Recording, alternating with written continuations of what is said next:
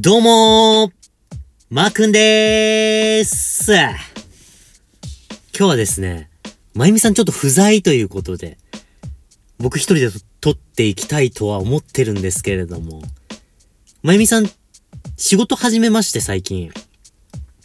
その疲れもありまして、今ね、子供と一緒に8時半から9時ぐらいにもう寝ちゃうんですよね。なので、あのー、うちのクローゼット、と言いますか、録音ブースに、なかなか二人で行くことができなくなりまして、まあ、それと同時に、あの、過去の配信聞いてくださったらわかると思うんですけれども、まゆみさん、だいぶ自由人なんでね、本当に自由なんでね、あのー、私の気分が乗った時に、その私は出演という形で、どうでしょうかねという打診を受けまして。まあ、それは僕からしたらね、あの、僕が誘いましたし、まあ、僕の趣味ですから、おー、わかったわかったと。あの、それまで俺が一人で放送するわと。そういう形になったんですけれども。だからね、まゆみさん気分乗った時にはもう出てくださるんで、それまでのバツナギとして、僕の一人放送っていうのをね、皆さんにお届けできたらなと思っております。全国のあの、まゆみファンの皆さん、本当に申し訳ないと思っております。本当にすいません。ということで、一人で始めていきたいと思います。あのー、僕が夜家にいる場合なんですけれども、っていうのはね、基本的に僕が寝かしつけするわけですよ。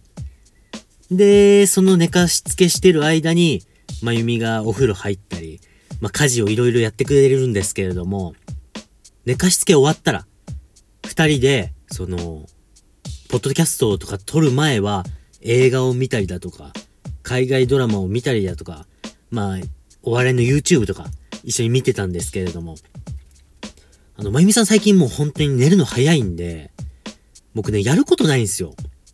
やることないから、まあ、風呂入って、僕寝る前にコーヒー飲むんですよ。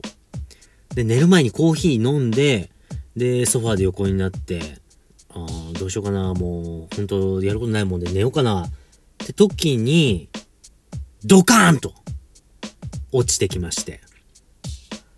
僕の人生でこの言葉を口にする予定はなかったんですけれども、メロディーが降ってきたんですよね。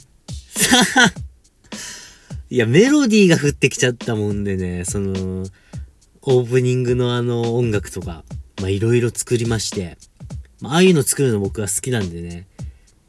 でもね、この音声の、僕が喋ってる音声に音楽を入れるっていうやり方がね、全然わかんなくて。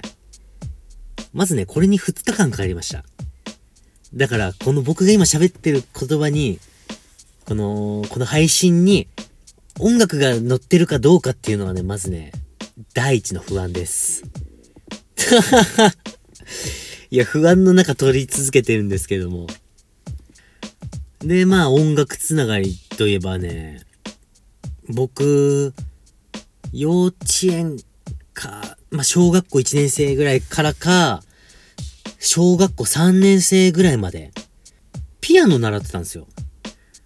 で、どうも、まゆみさんは、うちの双子にピアノも鳴らし、はしてみたいと。そういう話もらったもんで、当時僕が習ってた先生、近所のピアノの先生なんですけど、に、僕、連絡したんですよ。まだ先生、ピアノ教えてんの？と。したら、マー君が教えてた時ほどバリバリはやってないけど、まだピアノ教室はやってるよってことなんで、あの、じゃあじゃあ、ぜひぜひうちの子供たちもお願いしますと。いうことでね、うちの双子はね、今、ピアノ習ってるんですよ。で、まあ子供っていうのはね、やっぱすごいもんで、もうどんどん上達していくわけですよ。で、家でも毎日弾いてますし、で、そう、ポンポンポンと、今年の秋に発表会に出場、出場っていうんですかね。まあ、出ることになりまして、あ、それは頑張らなあかんねえと。こちらも応援するじゃないですか。で、まあ僕もピアノやってたわけなんで、まあ家で練習してるとこもね、ちょ、まあ軽くですけど教えてあげたりとか、そういうことやってて、で、まあ昨日っすね、その課題の曲が出たと。これね、連弾って言って、あの、一つのピアノでうちの息子と娘が一緒に弾くんですけれども、ここが、あの、さあちゃんのパートだよ。ここがはるくんのパートだよって言って、まあ、まゆみが言ってたわけですよ。そしたらね、ここはマー君でお願いします。みたいな感じで、え？マー君って。てか、意味わかんなかったですよ。ここマー君ね。僕もね、勝手に、ピアノの発表会に出場することになってまして。そんなことある？全然知らないところで、僕ピアノの発表会に出ることになってたんですよ。まあ連弾な、連弾で、だから、息子、娘、僕で一曲を弾くってことなんですけれども。これね、あのー、もう決まっちゃってるらしくて、なんかエントリーシートみたいな、ああいうのにね、我が家はその連弾3人で発表しますみたいな。先生とまゆみの悪ノリっすよ。よくないっすよ、こんな悪ノリは。いやいやいやいや。で、あのー、その発表する前にもし僕にね、やるかどうか聞いたら多分僕はね、絶対やらないって言うって分かってたんで、もう決まっちゃってから言おうっていうね、作戦だったんですよ。もうね、もう全然正直乗り気じゃないっすよ。もう、やめれるんだったらやめたいっすよ。それはね、ブランク20年以上ありますから。ピアノの。ただもう決まっちゃったならもうやるしかないでしょう。さ、いやもう決まっちゃってやるしかないったらもうやるしかないんすよ。やっぱりね、子供と一緒に出るわけじゃないですか。で、子供は完璧に弾いてる。その隣でパパがちょっとミスってるってなったら、一番かっこ悪いですからね。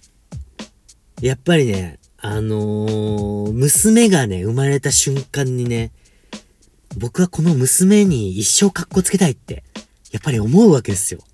娘にかっこいいっていうパパでいたいって、思ったわけなんで、やっぱり、あ初の子供にたちにとって初のピアノの発表会でパパがとちるわけにはいかないんでね。もう明日から猛練習っすよ。あ、これね、よく聞かれるんですけど、あの、双子で男の子と女の子だとやっぱ違うのってやっぱ聞かれるんすよ。全然違いますよ。やっぱりね、あのー、一緒に生まれたとはいえ、やっぱ違う子ですから。男の子っていうのはね、やっぱりね、自分にそっくりなんですよね。やることなすこと。調子、お調子者って言いますか。なんて言うんだろう。みんなが笑ってることが好きだから、ふざけちゃうみたいな。まあ、それも僕もね、一緒なんで。で、や、それに対して、娘。これはね、あの、初めての感覚っていうか、あのー、生まれた瞬間異性なんですよ。ちっちゃい異性。な説明が難しいんですけど、なんかね、世のパパたちってやっぱ娘に甘いって言うじゃないですか。ご多分に漏れず僕も激甘です。本当に甘いです、僕、娘には。あの、優劣をつけてるわけじゃないですよ。息子もめちゃくちゃ可愛いですからね。なんか説明するとすると、犬と猫って違うじゃないですか。どっちも可愛いし、どっちも可愛いとかあるじゃないですか。犬はやっぱり懐いてきて、言うこと聞いたりだとか。それに比べて猫って言うこと聞かないですから。けど、そのたまに、たまにこっちに撫でて撫でてって来るのが可愛いみたいな。それの違いっす。どっちも可愛いけど可愛さの種類が違うっていうのがね、僕言いたいんですけど、だから、僕、娘が生まれた時に、一番最初に思ったことが、あ、この子は将来彼氏もできて、旦那さんとして男の子を紹介してくるんだなって思ったんですよ。そんな、こんな生まれたての子にっすよ。これね、友達とかに話してもね、いやいやいや、お前嘘つけって言われたんですけど、マジで。将来この子はお嫁さんに行ってしまうんだって一番最初に思ったんですよ。あ、じゃあじゃあじゃあ僕がね、そのまゆみさんに、あの、結婚の挨拶しに行った時なんですけど、まあ、言ってもね、あのー、まゆみさんのお父さんとお母さん、まあ、挨拶ぐらいはしたことあるんですよ。結婚の全然前にね。で、まゆみさんのお父さんっていうのがね、ゴリゴリにパンチパーマかけてまして、いつもね、お花に水をあげてんすよ。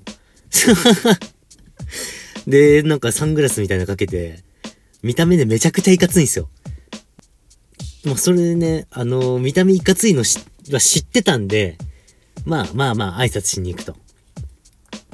で、僕はね、その、言っても知らない人と喋ったりするの好きだし、お互いね、その、結婚の報告はしてるわけですから、僕の親にもしてるし、まゆみはまゆみの親にもしてるから。で、その報告の挨拶の時なんですけど、僕、自分でもびっくりするぐらい緊張してまして、もう舐め腐ってたんですよ。全然いけると思ったんだけど、インターホンを押してガチャって開いた瞬間、めっちゃ緊張しまして、僕、何にも喋れなくなってたんですよ。で、それにね、あのー、まゆみもビビってるし、なんなら、まゆみの両親もびっくりしてるんですよ。こ、そんなに緊張するとこじゃないよぐらいで。結局ね、その、まゆみさんと結婚させていただきたいですっていうことを言いに行く場じゃないですか、あんなとこって。僕ね、一言も言えなかったんですよ。結局ね、まゆみのお父さんに、いや、こんな娘をもらってくれてありがとねって言われて、僕はゆっくり深くうなずいたぐらいなんですよね。本当に何にも喋れなくて。で、でこれ後々聞いたんですけれど、マー君は、普段も喋んないのかね？って。いやいや、でも、まゆみがね、そう、普段はめちゃくちゃ喋るんだけど、あの時は緊張しちゃってみたいな。今でもはね、めちゃくちゃ仲良くさせてもらってるんですけど。いやー、自分の娘がね、連れてきた時には、多分緊張してると思うんで、その未来の旦那さんがね、俺もああいう対応しなあかんなーって。お前にはやらんじゃなく、いやいやいや、ありがとねって。こん、こんな言うことも聞くかわからん子だけど、よろしくねと。優しくね、迎えてあげたいなって、心の底で思いましたよ。もしね、聞いてくださってる方で、あの、結婚してない方、このご挨拶がまだの方はね、ぜひ参考にしていただきたいんですけれども、なんも喋れねえよ。いや、むしろ、その、このご挨拶でペラペラ喋れた人、ちょっと教えていただきたいですね、本当に。